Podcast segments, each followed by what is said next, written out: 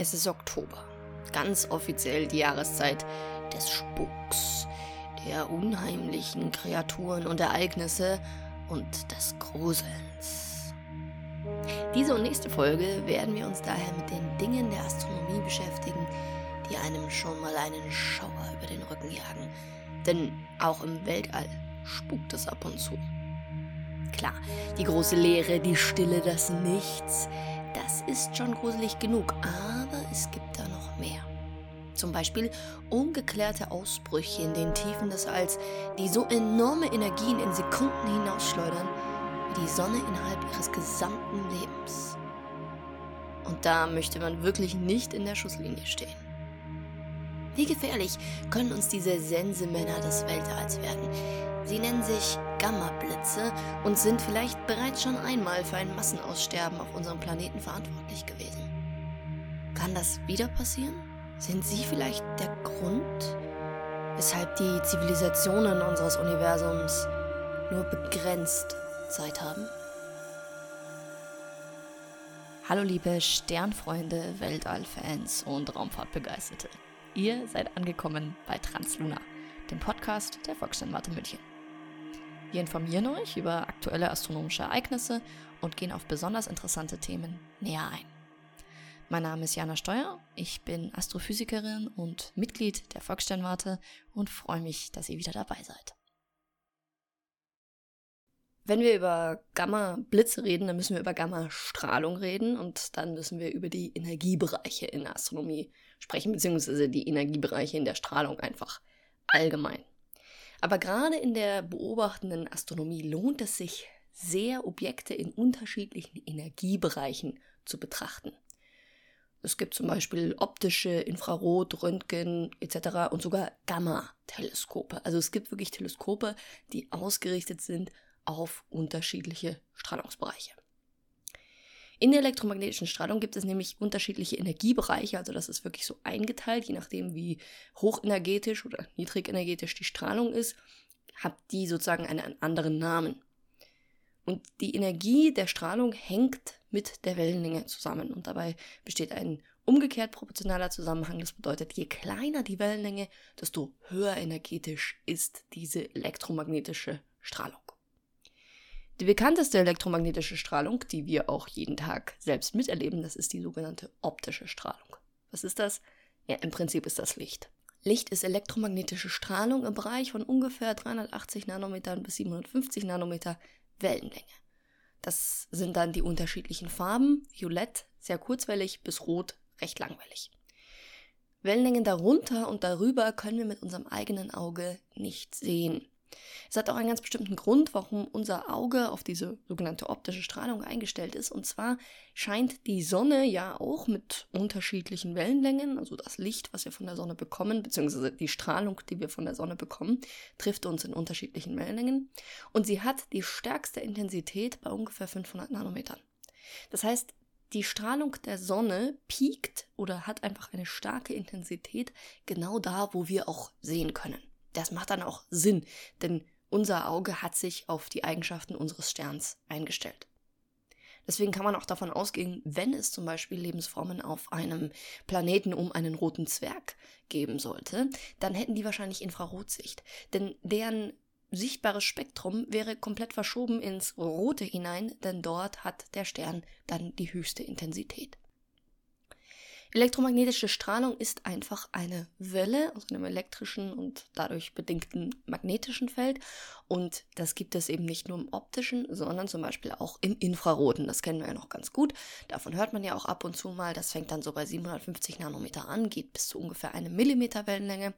Und hinter dem sichtbaren Bereich auf der kurzwelligen Seite, da beginnt die UV-Strahlung, die Ultraviolettstrahlung. Das sind dann so 200 Nanometer bis 380 Nanometer Wellenlänge. Die UV-Strahlung kennen wir alle aus dem ja, Sonnenschutzbereich, sage ich mal. Die Sonne hat natürlich auch UV-Strahlung, die ist sehr energiereich und deswegen auch schädlich für unseren Körper.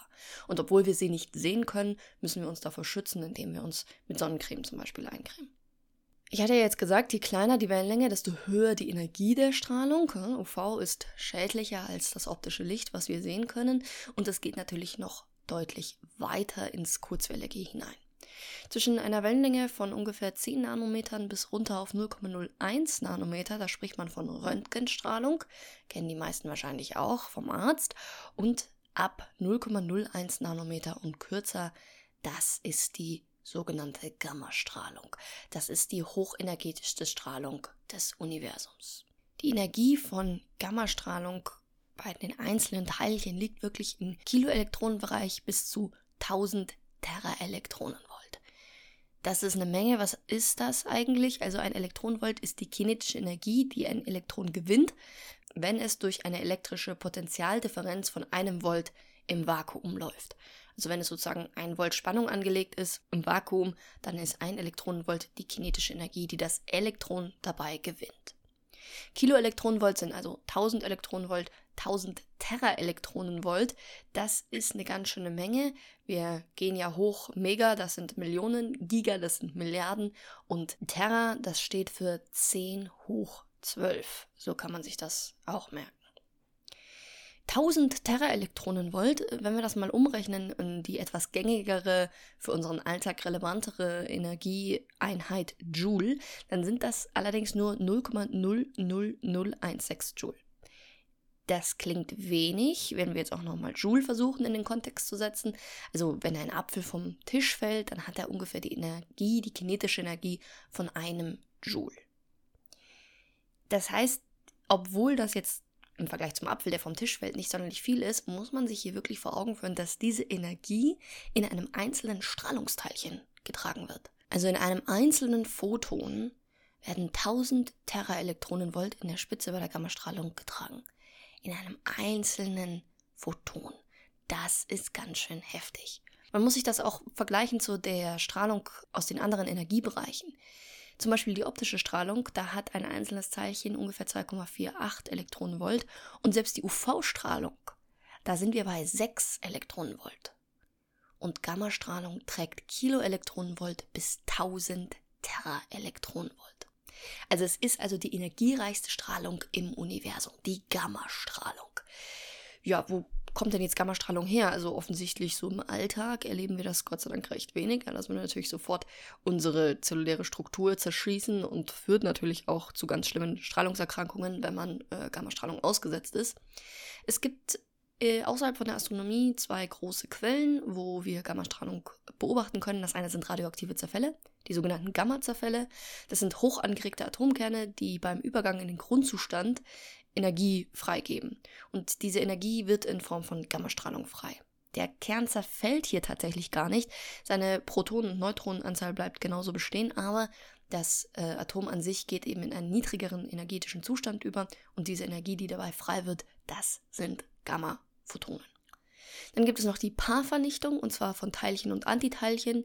Also wenn die beiden sich treffen, dann vernichten die sich gegenseitig und die Gammastrahlung trägt die Masse der vernichteten Teilchen in Energieform, zuzüglich gegebenenfalls die Bindungsenergie. So, und jetzt schauen wir mal auf die Astronomie. Wo finden wir denn da Gammastrahlung?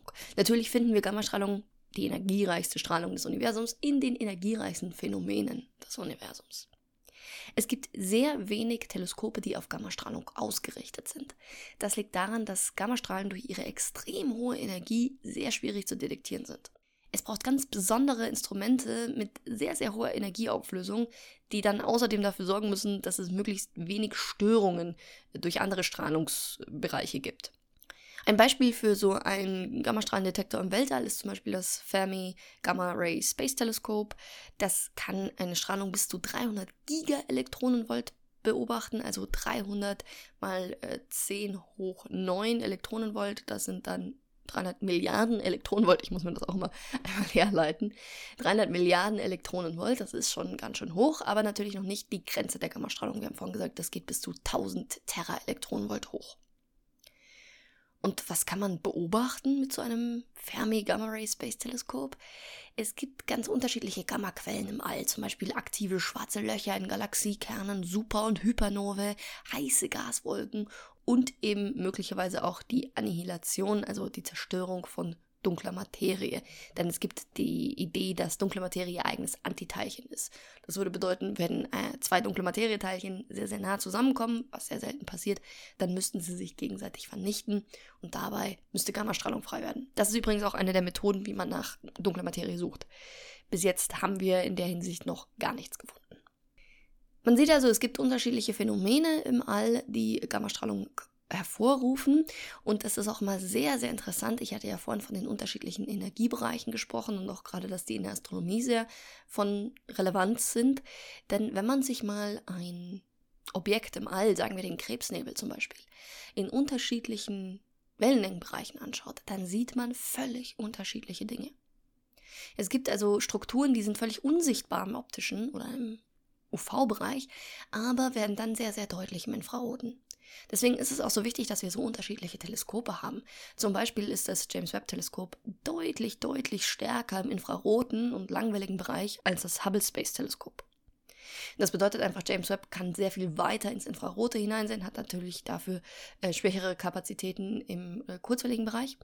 Aber es führt einfach dazu, dass es uns Dinge zeigen kann, die wir vorher noch gar nicht gesehen hatten. Also gewisse Dinge bleiben einfach unsichtbar. Und gerade auch bei den Gammaquellen ist es so, wenn ich dann nicht mit einem Gamma-Teleskop hinschaue, dann sehe ich da gar nichts. Und deswegen sind solche Spezialteleskope sehr, sehr wichtig und deswegen ist es sehr wichtig, immer zu versuchen, ist natürlich nicht immer möglich, in einem sehr, sehr weiten Wellenlängenbereich sich Objekte anzuschauen. Denn ein ungelöstes Phänomen eines bestimmten Objektes kann gelöst werden, wenn man sich dann zum Beispiel das Objekt im Gamma-Bereich anschaut und sieht, um Gottes Willen, da ist eine riesen Gamma-Quelle und deswegen sind da so hohe Energien und bla bla bla. Ja, und neben den ganzen Quellen aus dem All, die ich gerade genannt habe, schwarze Löcher, Hypernove etc., gibt es natürlich auch den Star der heutigen Folge, die sogenannten Gamma-Blitze.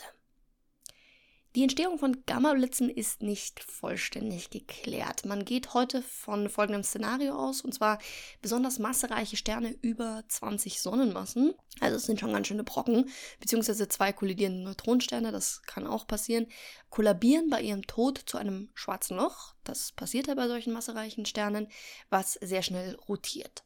Und das umgebende Gas formt dann eine Akkretionsscheibe, also so eine dünne Scheibe außenrum, ähm, was sehr stark beschleunigt wird, das Gas darin und teilweise eben auch in das schwarze Loch hineinfällt und heizt sich durch die Reibung dann wahnsinnig stark auf. Dieses Gas wird wirklich unglaublich heiß. Dann gewinnt damit das Gas so viel Energie, dass Gasjets entlang der Rotationsachse, also senkrecht zu dieser Akkretionsscheibe, ausgestoßen werden.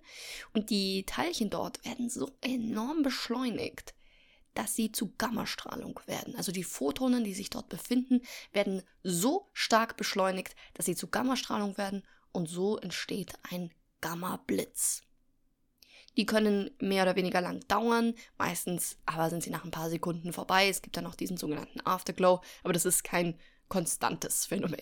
Die stärksten jemals beobachteten Gamma-Blitze, wie das Ereignis, was bekannt ist unter dem klangvollen Namen GRB 190114c, können Energien von ungefähr einem Teraelektronenvolt und mehr erreichen.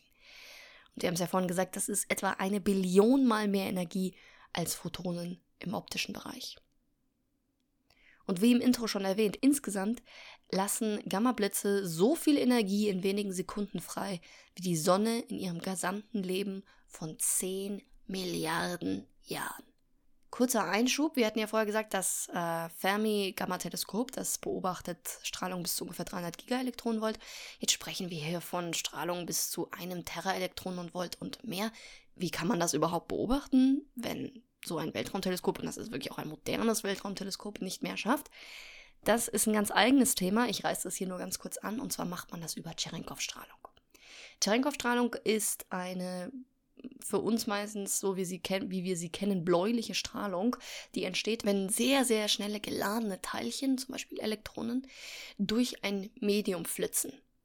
Und durch einen etwas komplizierteren Prozess löst das dabei eine Strahlung aus, die sogenannte Cherenkov-Strahlung. Und dann kann man sich fragen, was hat das jetzt mit Gammastrahlung zu tun? Das sind auch Photonen und keine Elektronen. Das ist richtig. Aber wenn diese hochenergetischen Photonen, diese Gammaphotonen auf unsere Erdatmosphäre treffen, lösen sie dort sehr, sehr schnelle geladene Teilchen aus. Ja, weil sie reagieren mit den Molekülen der Erdatmosphäre. Und diese geladenen Teilchen flitzen durch die Erdatmosphäre und lösen Cherenkov-Strahlung aus. Und diese Cherenkov-Strahlung kann man mit speziellen Teleskopen, wie zum Beispiel dem Magic-Teleskop, messen und so sozusagen indirekt Gammastrahlung aus dem All messen, auch bis eben zu Energien von über einem Teraelektronenvolt. Übrigens, Cherenkov-Strahlung kennt man vielleicht noch aus einem anderen Bereich, ähm, die Abklingbecken in Atomkraftwerken. Die leuchten ja manchmal so wunderschön blau. Das ist Cherenkov-Strahlung. Das sind einfach die hochenergetischen Elektronen, die durch die Kernspaltung ausgelöst werden, die hier durch das Medium, in dem Fall Wasser, flitzen und eben dort auch Cherenkov-Strahlung auslösen. Dann kommen wir mal zu der großen Frage. Sind diese Gamma-Blitze eventuell die großen Filter der Zivilisationen? Ist das der Grund, warum wir niemanden sehen? Und steht uns die Auslöschung durch diese enormen Energien, also man muss sich das wirklich vorstellen, wenn man da in der Schusslinie steht, das ist gewaltig, das überlebt niemand, das sterilisiert alles. Steht uns das noch bevor? Wie wahrscheinlich ist das? Also bisher wurden Gammablitze nur in anderen Galaxien beobachtet, nie in der Milchstraße selbst. Das ist einfach Statistik. Also häufig sind die nicht und unsere Galaxie ist auch relativ ruhig. Das könnte der große Vorteil und die große Chance für unser Leben sein. Ein direkter Gammablitz könnte mit in seiner enormen Energie die Atmosphäre komplett durchschlagen, also wir hätten gar kein Schutzschild davor und die Erde sterilisieren. Direkt heißt hier, dass wir wirklich in Schusslinie zu diesem Jet stehen. Und der ist ja dann im Vergleich zum ganzen Weltall relativ dünn. Ja, also wenn wir nur diese Jets haben in Rotationsachse der schwarzen Löcher, von, äh, die ja die Quellen sind dieser Gammablitze, dann ist die Chance gar nicht so hoch, dass man da direkt in der Schusslinie steht. Aber würden wir in so einer Schusslinie stehen, hätte die Erde wirklich keine Chance. Es gibt Hypothesen, dass das ordovizische Massenaussterben, was vor 450 Millionen Jahren ungefähr 85 Prozent aller Arten von der Erde vernichtet hat, durch so einen Gammablitz ausgelöst worden sein könnte. Das ist sehr stark umstritten. Soweit ich mich einlesen konnte, sind die meisten Forschenden der Meinung, dass es kein Gammablitz war. Aber man sieht hier, dass das eine Möglichkeit ist und diese Hypothese ist auch noch nicht komplett ausgeschlossen. Man kann sogar noch weitergehen, wenn man eben von dieser Frage ausgeht, inwieweit machen Gammablitze das Universum zu einem unbewohnbaren Ort. Es gibt Forschungen, die darauf hinweisen, dass aufgrund der Gammablitze nur etwa 10% der Galaxien im Universum überhaupt bewohnbar sein könnten. Also Galaxien mit sehr vielen Gammablitzen einfach kein Ort zum Leben sind. Denn jedes Mal, wenn sich dort Leben bildet, wird es einige Millionen Jahre später spätestens durch einen Gammablitz komplett ausgelöscht. Das alles bedeutet aber nicht, dass wir nie von einem Gammablitz getroffen werden. Tatsächlich werden wir im Durchschnitt circa einmal am Tag von so einem Gammablitz getroffen. Allerdings sind wir dann so weit von dieser Quelle weg, dass kein Schaden für die Erde entsteht. Ja, man muss sich vorstellen, diese Jets sind hoch konzentriert an ihrem Ursprungsort und je weiter sie sich bewegen, desto mehr spannen die sich auf und dadurch wird auch die Intensität der Strahlung immer geringer. Das heißt, solange diese Gammablitze in anderen Galaxien sind, können sie uns nicht gefährlich werden, selbst wenn sie direkt auf uns gerichtet sind, denn dann ist die Energie dieser Strahlung insoweit aufgelöst, dass die Erdatmosphäre zumindest dem Ganzen standhalten kann. Ich habe ja schon mal in einer Folge über Betelgeuse gesprochen. Betelgeuse ist tatsächlich der heißeste Kandidat in der näheren Umgebung der Erde, der bei seiner Supernova einen Gammablitz auslösen könnte. Wir wissen nicht genau, ob er es wirklich tun wird, dafür wissen wir zu wenig über Gammablitze. Ich hatte ja auch in der Folge über Betelgeuse gesagt, er ist überfällig, fällig für seinen Tod und es ist ein enorm massereicher Stern. Und er ist nur 700 Lichtjahre von uns entfernt, nah genug, um mit einem dort ausgelösten Gammablitz, der auf die Erde zielt, verheerende Wirkung zu erreichen. Aber wir haben Glück, Betelgeuzes Rotationsachse zeigt nicht in unsere Richtung. Das heißt, wir müssen uns gar keine Gedanken machen, denn er zielt nicht auf uns ab. Wir werden nicht von einem Gammablitz getroffen, der von Betelgeuse ausgeht, wenn er überhaupt einen auslösen sollte. Also wir sind relativ sicher. Die Frage bleibt natürlich bestehen, kommt der Gammablitz irgendwann? Das können wir ganz schlecht vorhersagen. Wir können ein bisschen beobachten, was es für Sterne in unserer Umgebung gibt, die Kandidaten sein könnten. Und da ist momentan wirklich nur Betelgeuse eigentlich einer der großen nahen Sterne. Und wie gesagt, der kann uns nicht gefährlich werden. Das heißt, in nächster Zeit wird das wahrscheinlich nicht zu unserem Hauptproblem werden. Dadurch, dass wir Gammablitze nicht vollständig verstehen, ist das natürlich immer so ein bisschen mit einer Prise Salz zu genießen. Allerdings ist die Chance wahrscheinlich sehr, sehr gering. Ob andere Zivilisationen durch Gammablitze ausgelöscht werden, ist natürlich die nächste Frage. Das kann gut sein. Ich hatte darüber ja auch in meiner Wo sind denn die ganzen Aliens-Folge gesprochen, dass das dieser Filter ist und wir deswegen niemanden sehen. Die Milchstraße selber scheint aber ein recht ruhiger Ort zu sein. Also warum wir dann in der Milchstraße selbst niemanden finden, die Frage bleibt weiter. Vielleicht gibt es irgendein anderes kosmisches Ereignis, von dem wir noch gar nichts wissen, was auch irgendwann die Erde treffen wird. Aber Gammablitze in der Milchstraße sind, soweit wir wissen, zumindest bisher relativ selten. Allerdings muss man dazu sagen, das gilt natürlich nicht für unsere komplette Vergangenheit. Also ich hatte in dieser Folge mal eine Zahl genannt, dass in den letzten Milliarden Jahren die Chance, dass wir von so einem Gammablitz getroffen worden wären, bei ungefähr 50 Prozent lag. Ob uns ein Gamma-Blitz auslöschen wird oder nicht, schwierig zu sagen. Ich würde sagen, eher nicht in nächster Zeit. Sie können uns tatsächlich stattdessen zu großen Helfern werden. Dazu habe ich ja vorletzte Folge schon sehr viel gesagt. Die Hubble-Spannung ist das Problem, dass wir uns nicht einig werden, wie beschleunigt sich das Universum ausdehnt, also mit welcher Beschleunigung es sich ausdehnt. Die Standardkerzen und die lokalen Messungen sagen uns eine Zahl und der Cosmic Microwave Background sagt uns die andere Zahl. Und wir haben keine Ahnung, warum diese Zahlen nicht übereinstimmen und sie sind auch nicht mehr innerhalb der Fehlerbereiche voneinander. Wer dazu mehr wissen will, gerne die Folge 20, die Krise der Kosmologie anhören, da erkläre ich das genauer. Die Gammablitze können uns tatsächlich einen weiteren Messpunkt liefern und der wäre an dieser Stelle sehr wertvoll. Die gängigen Standardkerzen wie die Cepheiden oder auch die Supernovae, die haben ein Problem. Und zwar können wir die nur bis zu den nächsten Galaxien beobachten, da sie sonst nicht hell genug sind. Das heißt, wir haben hier gegebenenfalls wirklich einen sogenannten Bias, da wir immer nur in unserer wirklichen lokalen, sehr nahen Nähe messen können. Für das Universum gesprochen, sage ich jetzt mal und könnten so unerkannte Systematiken reinbringen oder tatsächlich finden wir heraus, wenn wir weiter wegmissen könnten, dass eben die Hubble-Konstante nicht überall gleich ist und dass das wirklich konstant sich verändert. Das könnte natürlich auch sein. Also unser Problem ist, dass wir bei diesen lokalen Messungen einfach sehr, sehr lokal bleiben müssen. Wir haben eine Grenze, inwieweit weg wir das machen können. Gamma-Blitze sind, wie gesagt, enorm hell. Sie sind deutlich heller als Supernovae und könnten so daher in sehr weit entfernten Galaxien beobachtet werden und als und können daher in auch sehr, sehr weit entfernten Galaxien, wo wir keine Cepheiden, keine Supernovae mehr beobachten können, können wir trotzdem Gamma-Blitze erkennen. Einige Gammablitze zeigen bei ihrer Helligkeit gemessen über die Zeit ein Plateau. Und möglicherweise gibt es eine Verbindung zwischen dem Zeitpunkt des Ende dieses Plateaus und der Leuchtkraft währenddessen. Das heißt, wir hätten wie bei den Cepheiden wieder so eine Verbindung. Bei den Cepheiden ist es die Leuchtkraft und der Periode der, dieser Schwingungen, dieser Pulse. Und bei den Gammablitzen ist es eventuell der Zeitpunkt dieses Plateaus und der Leuchtkraft vor Ort des Gammablitzes, also der absoluten Leuchtkraft.